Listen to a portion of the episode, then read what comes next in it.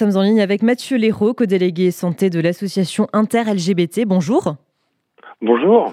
Alors merci d'être avec nous. Euh, on l'a dit, à compter d'aujourd'hui, les hommes homosexuels ne devront plus justifier d'une période d'abstinence de 4 mois pour accéder au don du sang. Qu'est-ce que ça change concrètement?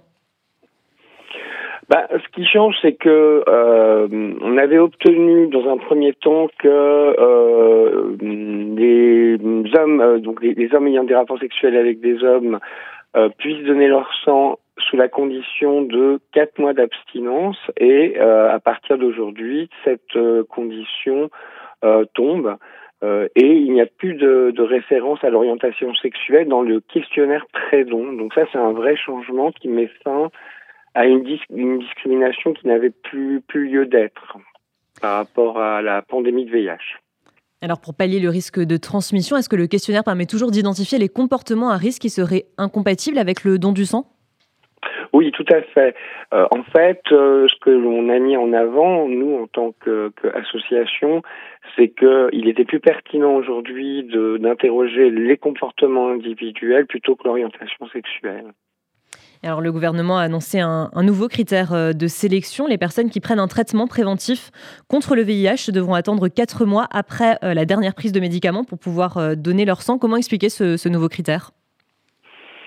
Alors nous personnellement, on n'était pas tout à fait d'accord avec ce critère parce qu'on trouve que c'est en fait pénalisant puisque la PrEP, donc le, traitement pris en, pré-exposition, ça correspond finalement à un préservatif chimique. Donc euh, on sait qu'aujourd'hui, il, y, a, eu de nombreuses études qui ont montré que euh, cette méthode était tout à fait sûre et prévenait de la transmission du VIH à, à 100%. Donc on n'a pas très bien compris cette exclusion.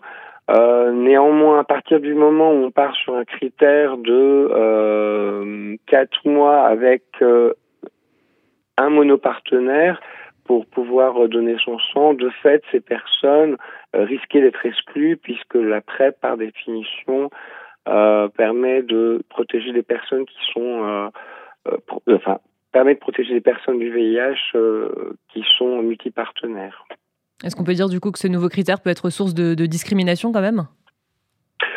À notre sens, en tous les cas, c'est la position d'inter-LGBT. Oui, euh, on a aussi euh, mis en avant les personnes qui sont en couple avec des personnes euh, séropositives sous traitement, avec une charge virale indétectable. Là aussi, on sait que les risques de transmission du VIH aux partenaires sont, sont quasiment nuls. Alors, messieurs Léraud, est-ce que cette égalité d'accès aux dons à partir d'aujourd'hui, c'est une victoire pour vous? Ah oui, tout à fait. Euh, D'autant plus que ça a été quand même l'objet de, de, longues, négociations au sein du, comité de suivi. Il a fallu convaincre des associations et d'autres partenaires qui étaient réticents à, cette entrée euh, en vigueur, à cette inclusion des HSH, donc des hommes ayant des rapports sexuels avec des hommes. Euh, ce qui est sûr, c'est qu'aujourd'hui, euh, toutes les études dont on dispose montrent que le surrisque induit par l'inclusion des HSH euh, euh, est, est, est, est, non significative. Vraiment, les, le, le, risque de le risque en, inclu, en incluant les HSH dans le don du sang d'avoir une poche contaminée de l'ordre de 1 sur 11, 11 millions quelque chose comme ça. Donc euh, pas, pas de surrisque. Euh, donc nous, on s'est vraiment basé sur des critères scientifiques pour euh, pour convaincre les personnes qui étaient présentes au comité de suivi qu'il n'y avait plus lieu d'exclure les, les, personnes homosexuelles du nom du sang, surtout dans un contexte où il y a une pénurie, une pénurie de, de nom du sang. Et alors c'est aussi médicalement parlant une avancée majeure puisque la France manque quand même de dons de sang et que les réserves n'ont finalement jamais été aussi basses. Oui, oui, c'est vraiment une avancée. Euh, on n'est pas pionnier. Hein. Il y a déjà d'autres pays, euh, notamment des pays européens, qui ont ouvert le don du sang. Mais c'est bien que l'on suive ce mouvement et qu'on mette fin euh, à quelque chose qui effectivement à, à, l'époque avait un sens quand on était dans la, la période forte de de la de la pandémie de, de VIH/SIDA. Aujourd'hui, euh, le, visage de cette pandémie a largement changé avec l'avancée euh, l'avancée thérapeutique et l'avancée des connaissances dans ce domaine. Alors, Monsieur Léraud, une, une dernière question. Est-ce que vous considérez tout de même que la France a du retard, notamment comparé à d'autres pays comme Israël, l'Espagne, l'Italie ou encore l'Angleterre, où cette égalité d'accès aux dons est, est permise depuis euh, plusieurs années? Bah, on a eu du retard, on est en train de le rattraper. Il faut quand même voir des choses euh, positivement.